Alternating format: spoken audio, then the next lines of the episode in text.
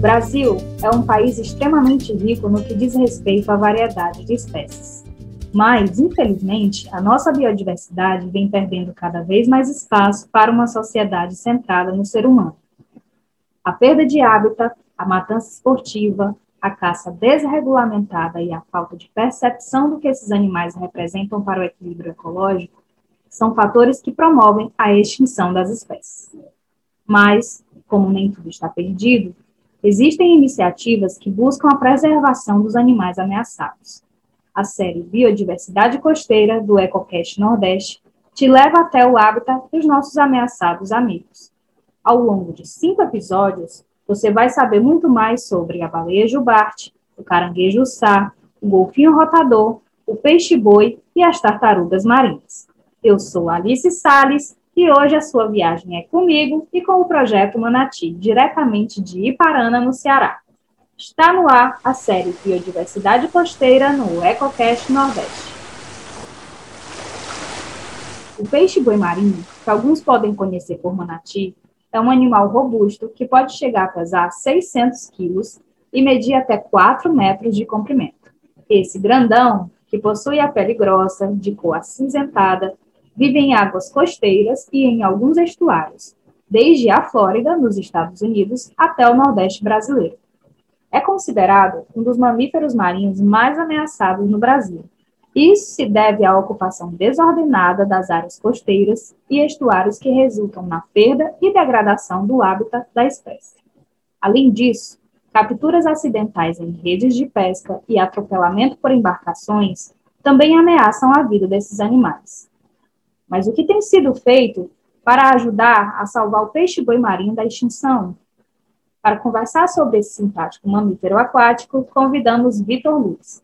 Ele é veterinário com doutorado em microbiologia médica e possui experiência em clínica médica de mamíferos aquáticos.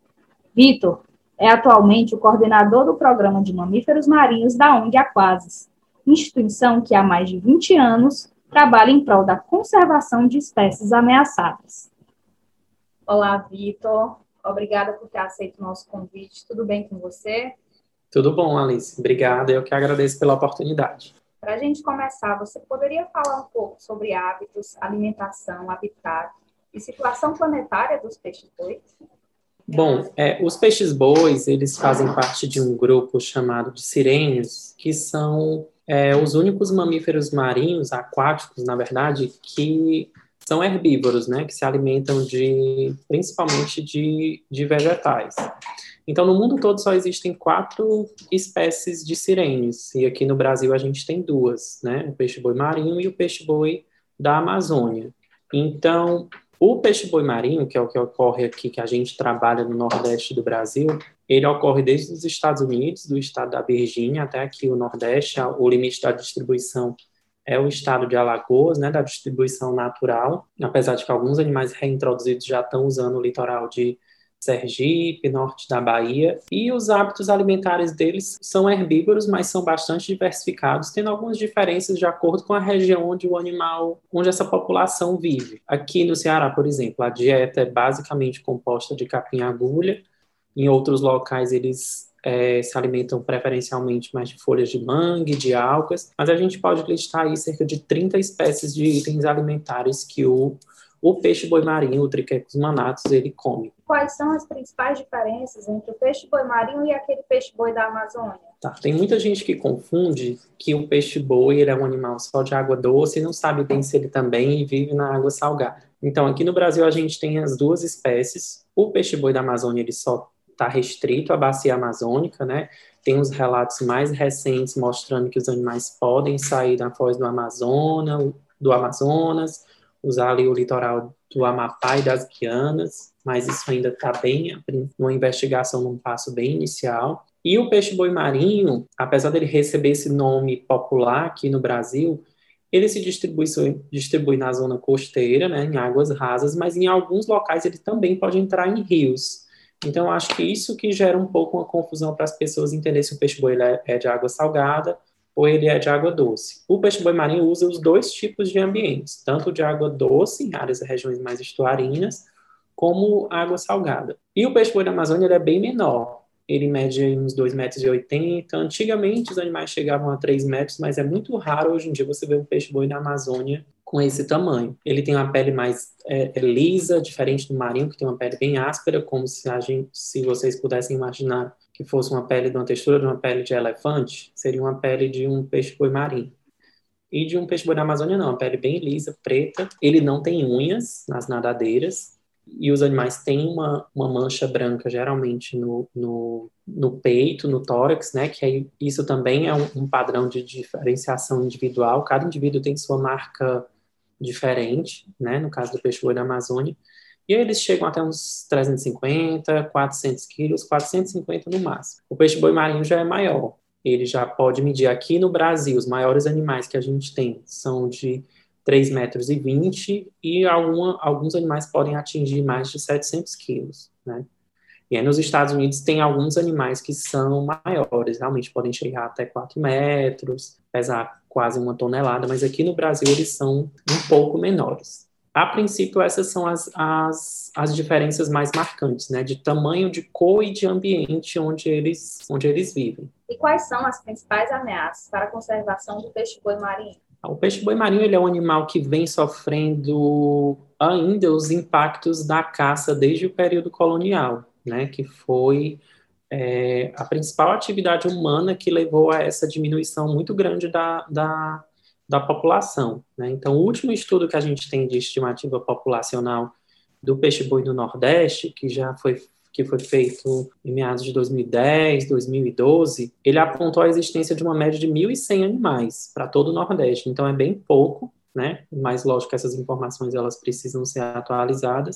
E esses 1.100 animais eles estão bastante fragmentados. Eles não, não necessariamente eles se encontram, né? Algumas populações estão isoladas das outras. É, então esse é um fator que gerou esse isolamento das populações, diminui essa, essa troca de, de genes, né, que é importante para a sobrevivência da espécie. E aí a gente tem vários impactos que ameaçam a, a conservação da espécie aqui, principalmente no, no, Nordeste do Brasil. Aqui a gente pode destacar a perda de hábitat, principalmente. É, a maior consequência disso é o encalhe dos filhotes, né? Então a gente perdeu essas áreas mais abrigadas para as fêmeas terem seus cuidados parentais, onde elas dão à luz aos filhotes e, e amamentam, cuidam por até dois anos. Então esses ambientes costeiros, como a espécie vive próxima da costa, ela está muito sujeita a todos esses, esses impactos, né? Um outro fator que também vem colaborando bastante para essa perda de hábitat são a, a, os desmatamentos das áreas de manguezal, o assoreamento dos rios, né? tudo isso impede o uso dos animais, o uso dessas áreas pelos, pelos animais. Né? Mas aí outras ameaças que a gente pode destacar. É, a captura intencional ela não, não é mais uma ameaça significativa aqui no Nordeste, mas no Norte sim. Tá? Se a gente pensar Maranhão, é, a gente chama Maranhão Norte por conta das características mais geográficas do, do, do estado. Né? A gente sabe que faz parte do Nordeste, mas considera como se fosse o litoral norte, né? Pará, então ainda tem alguns cantos que tem histórico de caça. Aqui no Nordeste a gente já não tem. Então, as capturas acidentais em redes de pesca, elas são uma, uma uma ameaça, né? Então existem animais que não são alvo da pesca, né? Eles são capturados, como o nome fala, por acidente e muitas vezes o animal acaba é, morrendo afogado ou tendo algum tipo de trauma, se emalhando e nem sempre é possível desprendê-lo dessa desse tipo de aparelho de pesca, tá? E aí a gente pode destacar também é, contaminação por lixo, por poluentes aí muito diversos, metais pesados, organoclorados, hidrocarbonetos, são todos contaminantes que estão sempre escoando para o mar continuamente, né? E podem se acumular nos tecidos desses, desses animais. Colisão com embarcação não é uma ameaça tão grande aqui, por exemplo, na região que eu trabalho, no Ceará, mas em outros estados, que existe esse turismo é, o uso de embarcações motorizadas mais frequente, ele é uma ameaça, sim, pode levar ao atropelamento, à morte dos animais, né? As ações de turismo, quando elas não são bem planejadas, então isso pode acabar interferindo no uso de algumas áreas pelos animais, separar mãe e filhote, né? Isso gerar um molestamento, que é a palavra técnica que a gente chama, e acabar causando algum prejuízo para os indivíduos. E, de uma forma geral, a gente também pode elencar a atividade petrolífera como uma ameaça potencial. Não existe nenhum registro no Brasil de peixe-boi atingido por óleo, por petróleo, um acidente, mas a gente sabe que fim de 2019 a gente teve um derramamento de óleo grande no Nordeste, então, se pôr um volume de óleo maior, é uma ameaça potencial, porque a gente tem um número muito pequeno de animais, né, que depende daquele habitat ali para se alimentar, né, que se isso for contaminado por óleo, se eles forem atingidos, realmente pode ser um, um prejuízo bem grande para a sobrevivência da, da espécie. De que forma a não conservação desses animais pode impactar no ecossistema onde eles vivem? É importante a gente entender que, como toda espécie, o peixe-boi também tem uma função ecológica. Né? Então, por ele ser um mamífero, um animal de grande porte, né, e ele não ter predadores naturais, ele é considerado um animal que está no topo da cadeia alimentar, pelo menos aqui na nossa região. Né? Vamos considerar aqui no Nordeste do Brasil. Não existem grandes predadores, é um animal de grande porte, consomem uma grande quantidade de alimento diariamente, né, de, de, de fanerógamas, de plantas marinhas, de algas, e a principal função ecológica deles é dispersar as estruturas reprodutivas dessas plantas e possibilitar a recolonização, a reformação desse, da reformulação desses bancos de capim, de alga, né, por sua vez, esses bancos de plantas, eles são é, regiões importantíssimas de berçário para um monte de espécies de peixes, de invertebrados, inclusive algumas com interesse comercial, né? Então a gente vê que está realmente tudo conectado. Então a ausência do peixe-boi implica no comprometimento, primeiro, no bloqueio dessa cadeia alimentar, né? E no comprometimento de toda a manutenção desses bancos de, de algas e de, de capim-agulha, né? É o que a gente pode destacar principalmente, assim, pensando a curto prazo. Lógico que a, a a médio e longo prazo, o desaparecimento de uma espécie ele vai gerando outros tipos de consequências. Quais são os principais motivos de encalhe de peixe-boi? Bom, aqui no Nordeste do Brasil, de uma forma geral, é, mais de 80% a 85% dos encalhes são de, de neonatos, né, de animais recém-nascidos. A gente não tem grandes registros de encalhe de animais juvenis e adultos. Então, esse problema do encalhe dos recém-nascidos é o mais é, emergente e é o que a gente lida mais frequentemente nas nossas rotinas, né? Então, o que é que leva um, um filhote a encalhar, um recém-nascido? O principal fator, como eu comentei agora há pouco, é a perda das áreas adequadas para essas fêmeas parirem, né? Elas e cuidarem dos seus filhotes. Então, muitas vezes ela ela tem esse parto numa área de ondas mais fortes, o animal está mais sujeito a ventos, correntes, e pode acabar se desgarrando da mãe, né? E vindo a encalhar. Por sua vez, a gente também acredita, mas isso demanda outras pesquisas e outros tipos de, de investigações, é, que algumas fêmeas realmente elas podem ter uma menor habilidade materna, né? elas terem experiências mal sucedidas de partos e aí nas próximas oportunidades elas acabam perdendo novamente seus filhotes, né? A gente já fez alguns estudos genéticos que mostram que ao longo do tempo são as mesmas fêmeas que estão perdendo seus filhotes, tá? Então pode ter essa relação individual mesmo ou também algum alguma interferência na comunicação entre a mãe e o filhote, né? Por tráfego de embarcação, por ruído de motor, pela poluição sonora mesmo, né? Isso pode realmente a comunicação entre eles é fundamental para que eles mantenham esse laço. Então, se ela se rompe, o filhote se perde, ele não consegue é, sobreviver sozinho, né? Mas dentre todos esses fatores, a gente pode destacar realmente a perda de, a perda de hábitat como o, o principal, né? Dessas áreas adequadas para as fêmeas é, parirem os seus filhotes. Você poderia falar um pouco sobre como funciona o projeto Manati, liderado pela ONG Aquasis? Bom, o projeto Manati, ele foi um projeto que a Aquasis elaborou em 2008 para submissão para um edital do antigo é, programa Petrobras Ambiental, né, que ele foi remodelado e passou a se chamar Programa Petrobras Socioambiental. Então, a gente já, já executou três edições do projeto Manati, né? Ele é um projeto dentre as nossas atividades, a gente também executa outros projetos, mas sem dúvida ele é o, o maior Então, a gente já teve três edições desse projeto. A primeira foi através de uma submissão de edital, que a gente executou em, em, entre 2010 e 2012. A segunda edição foi em 2014 e 2015. E, recentemente, a gente encerrou a terceira edição, né, que foi 2018, 2019. E aí, aditivamos para 2020 também. Então, o projeto Manati foi o principal projeto que possibilitou uma grande mudança de, de qualidade de trabalho da nossa equipe no, no programa de mamíferos marinhos, né? Porque foi através desse projeto que a gente conseguiu ampliar nossas estruturas, é, atuar de forma mais consistente em todo o litoral do, do Ceará e fazer todo esse processo de reabilitação dos peixes-bois, que antes a gente só fazia o, o resgate e enviava eles para o para o antigo projeto Peixe Boi lá em Itamaracá, em Pernambuco, e lá que eles conduziam a reabilitação e depois soltavam os animais na natureza. Então, a partir desses, desses projetos, que são projetos grandes, a gente conseguiu, vem conseguindo, né, fazer todo esse processo aqui no Ceará, na Aquasis, e devolver os animais num futuro bem próximo para as áreas onde eles foram resgatados, né, aqui no litoral do, do Ceará.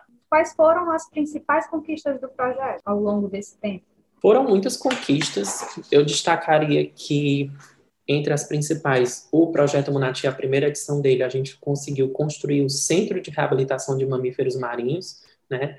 Então, antes a gente tinha uma estrutura que era funcionava só como uma quarentena para os filhotes, como eu mencionei agora há pouco. E aí a gente conseguiu construir uma estrutura realmente grande, adequada, com tanques para comportar animais grandes, né? Até que 15 animais a gente pode manter aqui nos nossos tanques. Então, a construção desse centro foi bastante emblemática para o nosso processo, para a gente poder realizar a reabilitação dos peixes bois aqui no Ceará, né? E com isso vem um trabalho muito especializado, né? São todas estruturas muito, muito caras, é uma manutenção elaborada, precisa de uma equipe técnica dedicada, né? Então, na, na, segunda edição, a gente conseguiu ampliar nossas estruturas de fazer melhorias no centro, construir um, um, uma sala de necrópsia que melhorou muito a qualidade dos nossos diagnósticos de saúde, de causas de mortalidade dos animais que encalham, não só do peixe-boi, mas como também de outros mamíferos marinhos, né, de golfinhos, de baleias. E agora, na terceira edição, a gente conseguiu construir o cativeiro de aclimatação, que é um cativeiro, um recinto construído no mar, que é a última etapa do, do processo de adaptação dos animais antes deles serem soltos na natureza. Então, foi uma estrutura bem complexa que foi pensada por muitos especialistas. Ela é, é uma espécie de tanque-rede acoplado numa, numa, plataforma flutuante que fica lá na praia de, de, de Peroba, no município de Capuí, aqui no Ceará, na divisa com o Rio Grande do Norte certo? Então, do ponto de vista estrutural, teve, o projeto possibilitou todo esse, esse salto e essa evolução do nosso processo, né? Mas, além disso, a gente conseguiu atuar em todo o litoral de forma muito mais consistente, tanto nos resgates dos animais que encaram, né, de outras espécies, é, lidar com um público muito maior de pessoas, construir redes de colaboradores, proporcionar formações para muitas, para comunidades, para agentes de, de órgãos públicos, para capacitar pessoas, formar pessoas para prestar os primeiros socorros para os animais. E agora, mais recentemente, a gente vem se dedicando na construção de uma rede de, de colaboradores locais nessas comunidades, com foco muito grande na soltura dos animais, né, dos peixes bois que vão ser soltos bem em breve, agora nesse ano.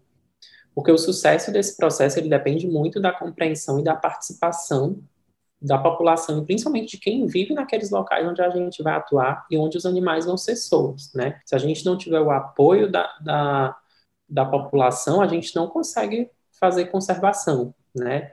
Então é bem desafiador a gente construir essas relações e mantê-las, né, por médio e longo prazo, porque a gente sabe que os animais vão ficar aí muitos anos na natureza, a gente espera, um peixe-boi vive cerca de 50, 60 anos, né, Lógico, a gente não vai monitorá-los por todo esse tempo, mas essa, esse envolvimento ele vem sendo muito reforçado nas últimas edições, né? Teve muitas ações de educação ambiental também, com um público muito diversificado, desde crianças nas, na educação infantil até um público mais universitário. Uma atuação muito importante da gente frente às políticas públicas, de apoiar unidades de conservação, participação em conselhos, né, de propor novas leis. A gente conseguiu é, aprovar a lei de, de tornar o Boto Cinza, por exemplo, como patrimônio natural de Fortaleza. Aprovamos o peixe-boi, conseguimos articular né, a aprovação da lei de, de, de proteção do peixe-boi nos municípios de Capuí e Aracati,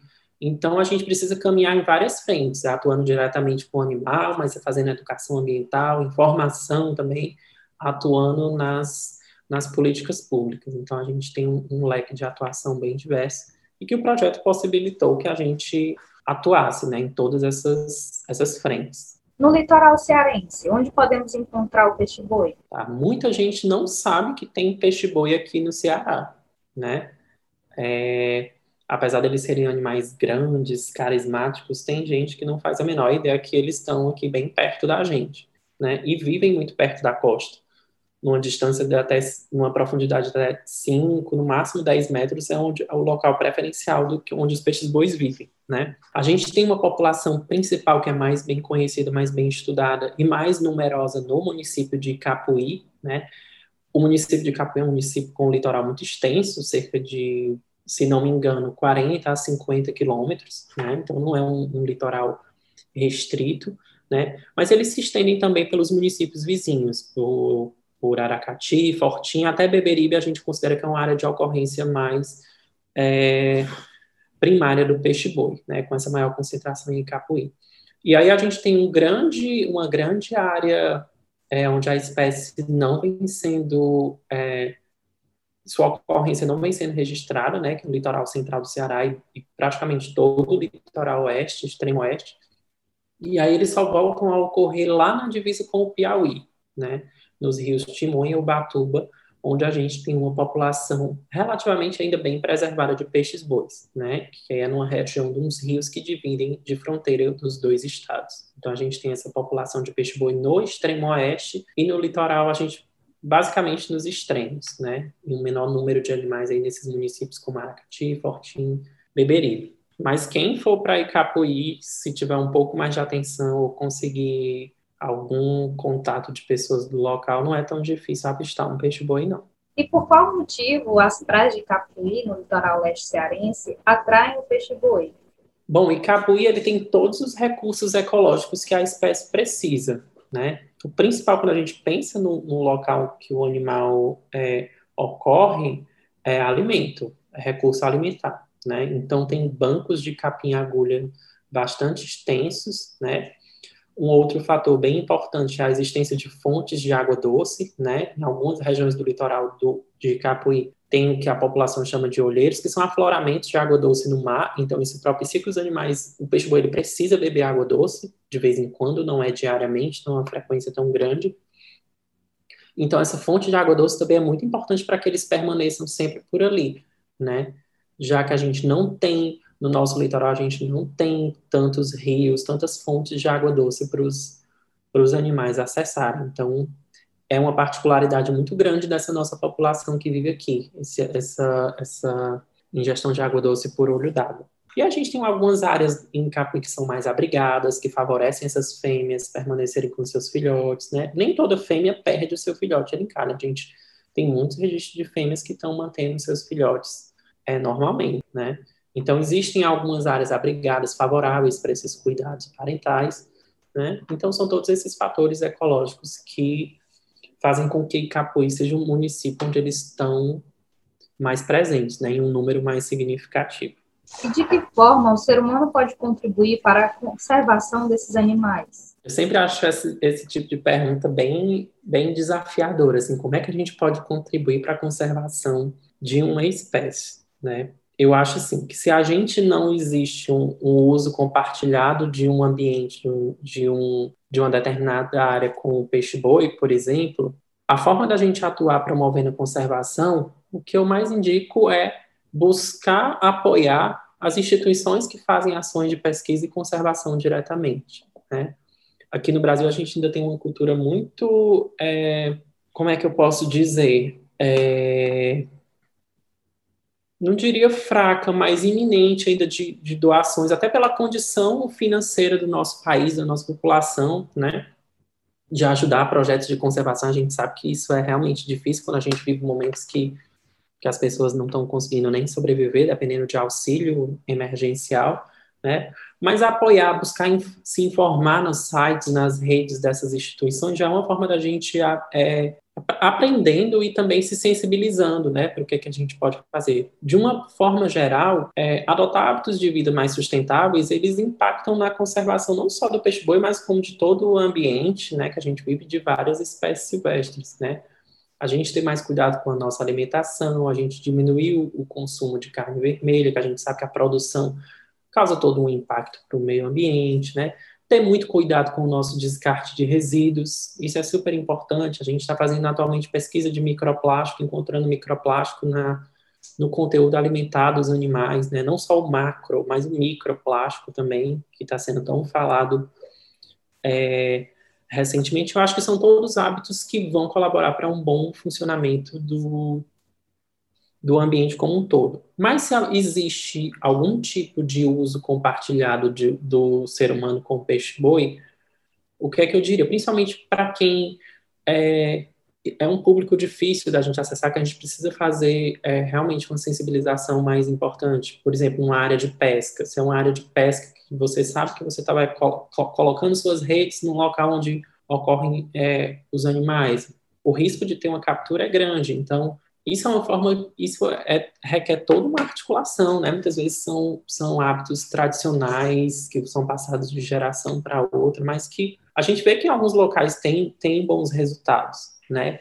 Se você pretende ir num local para fazer uma visitação de peixe-boi, acha ele carismático, quero ver um peixe-boi, busque é, é, instituições ou empresas certificadas que adotam boas práticas, né? Aqui no Ceará a gente ainda está com esse tipo de iniciativa muito, uma, é, sendo feita de uma forma mais, mais rústica, digamos assim, né? Que ainda precisa ser melhorada. A gente está participando é, desse tipo de articulação, mas assim identificar pessoas que, que estejam fazendo esse tipo de, de iniciativa de uma forma que não moleste, que não gere nenhum mal-estar ou algum dano para os animais, né? Eu sei que é sempre tentador a gente se aproximar e tudo, mas para os animais isso não é adequado, né? Então, eu acho que seria mais esse tipo de atitude mais geral e também buscar apoiar ou se informar com as instituições que fazem é, pesquisa e conservação da espécie, né? Aqui no Ceará a gente tem a Aquases, no Rio Grande do Norte a gente tem o Projeto Cetáceo da Costa Branca, Fundação Mamíferos Aquáticos em Sergipe, Paraíba. Então, ao longo do litoral, a gente tem algumas instituições, o ICMBio, né, que faz principalmente em Alagoas. É, então, a gente tem algumas instituições que são é, chaves né, na conservação em alguns estados. O que devemos fazer se avistarmos um peixe-boi encalhado? Bom, a primeira coisa que a gente pede, se for possível, é ligar para a Quasis, né, para a gente fazer o resgate desse animal, seja vivo ou morto. É, mas o que é super importante, se você não tem um telefone à disposição ou quer tomar alguma é, medida imediata, nunca colocar o animal de volta no mar, principalmente se for um recém-nascido. Né? Esse animal ele não tem condição de sobreviver sozinho. Ele permanece dois anos com a mãe tomando leite, né, precisando dos ensinamentos dela para para inclusive para nadar, para flutuar, eles chegam super desajeitados aqui, os filhotes recém-nascidos. Então a gente vê como esse cuidado parental, esse ensino da mãe é importante para a sobrevivência deles nos primeiros dias, né?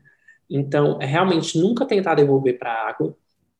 Se possível, levar para um local sombreado, ou então construir algum tipo de colocar um guarda-sol, qualquer coisa que faça sombra como eles têm um corpo, uma pele, uma camada de gordura espessa adaptada para a vida na água, né, onde eles perdem muito, a gente perde muito mais calor na água, no meio aquático, do que no ar.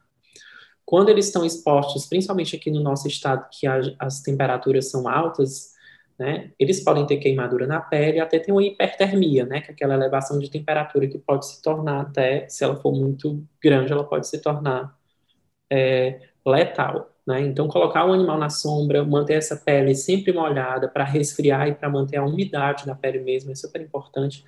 Se puder cobrir com um pano claro, né? Sempre lembrando de deixar as narinas, né, do peixe-boi na extremidade do focinho dele descobertas, né?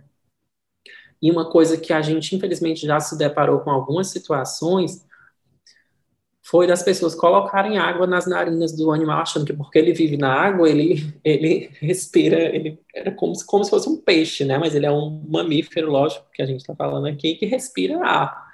Então, nunca colocar água nas narinas do animal quando ele respira e mantê-la sempre descoberta para poder ele, ele fazer a troca de ar normalmente. E aí, o que, o que sempre acontece é que, às vezes, a gente não consegue chegar tão rápido, de imediato. Por isso que a gente pede para as pessoas prestarem esses primeiros socorros para melhorar a condição desse, desse filhote, né? Que geralmente é o que encalha aqui, né? É, a gente fica em Calcaia, então, muitas vezes, para ir para o litoral leste, é onde eles encalham, a gente tem que atravessar Fortaleza, que é um, um, grande centro urbano, com um trânsito grande. Eu sei que geralmente a pessoa que está com o animal fica muito angustiada, que é aquela ajuda o mais rápido possível, mas muitas vezes a gente não consegue chegar tão rápido, né? E aí, esses primeiros socorros, eles às vezes são fundamentais para a sobrevivência de um animal, né? Se você abandona um filhote recém-nascido no sol, sujeito à temperatura, a, a se levar o mar, levar de volta, então você a, vida daquele animal poderia estar em risco. Né? Alguma curiosidade sobre o peixe-boi que gostaria de compartilhar? Bom, é, o peixe-boi é um animal muito particular, né? Muita gente ainda não, não sabe que ele existe, não conhece bem, né?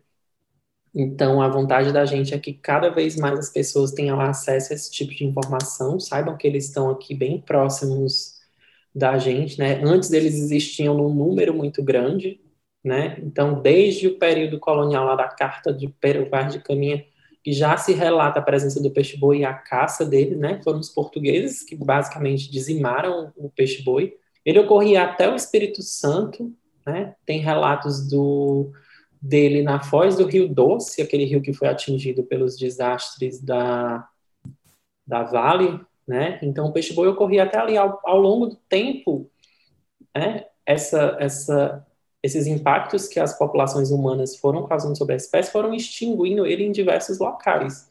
Então, por isso que hoje a gente tem peixe-boi só em algumas regiões do norte e do nordeste do Brasil, né? E esses projetos de conservação, eles são essenciais para que, que essa espécie consiga se manter viável, né? É um animal que ele vai se recuperar muito lentamente, a fêmea tem uma gravidez, uma gestação de cerca de 13 meses, mais dois anos amamentando, cuidando do seu filhote. Então, a cada pelo menos três ou quatro anos que uma fêmea é, é, pode ter um novo filhote. Né? Então, apesar de ser um animal que vive muito tempo, até 60 anos, a recuperação dessa população vai ser lenta. Né? E esse trabalho que a gente faz de resgatar os filhotes ele é super importante para contribuir para esse aumento do, da, da população. Né? Se a gente pensa aí que em, em, nos últimos 30 anos a gente, já foram resgatados no Nordeste do Brasil, acredito que mais de 100 filhotes de peixe-boi, a gente está falando de cerca de quase 10% da população que, que existe na natureza, né? através do último censo feito. Então, cada animal que a gente resgata, cada filhote que a gente resgata, ele tem um valor muito grande para a sobrevivência da espécie. Né? Então, é por isso que a gente dedica todo esse tempo, todo esse esforço, para que eles possam voltar para a natureza. Né? E a conservação do peixe-boi, ela acaba sendo um, um grande guarda-chuva para a conservação do, do ambiente onde eles estão presentes, de outras espécies. Então, é assim que a gente começa é, um trabalho de conservação ele nunca é só com uma espécie, né? Ele acaba envolvendo muitos, muitos outros atores e muitos outros fatores também. Vitor Luiz, muito obrigada pela sua presença, esclarecimentos a respeito de um tema tão importante. Eu que agradeço, Alice, pela oportunidade e a gente fica à disposição para prestar maiores informações, para as pessoas acessarem as redes da Aquasis também para ver um pouco mais sobre o nosso trabalho, né? O nosso site também e acompanhar o que a gente vem fazendo aqui em prol da, da conservação do peixe-boi e também de outras espécies, né, que a Aquasis, ameaçadas de extinção, que a Aquasis atua na conservação. Obrigado. O episódio Peixe-Boi Marinho chegou ao fim, mas ainda teremos outros episódios da série Biodiversidade Costeira. O próximo será sobre o golfinho rotador e você não pode perder, hein? Se não ouviu, escute os anteriores sobre o caranguejo sá e a baleia jubarte. Você pode ter acesso a este e outros conteúdos no site agenciaeconordeste.com.br e nas nossas redes sociais. Até o próximo!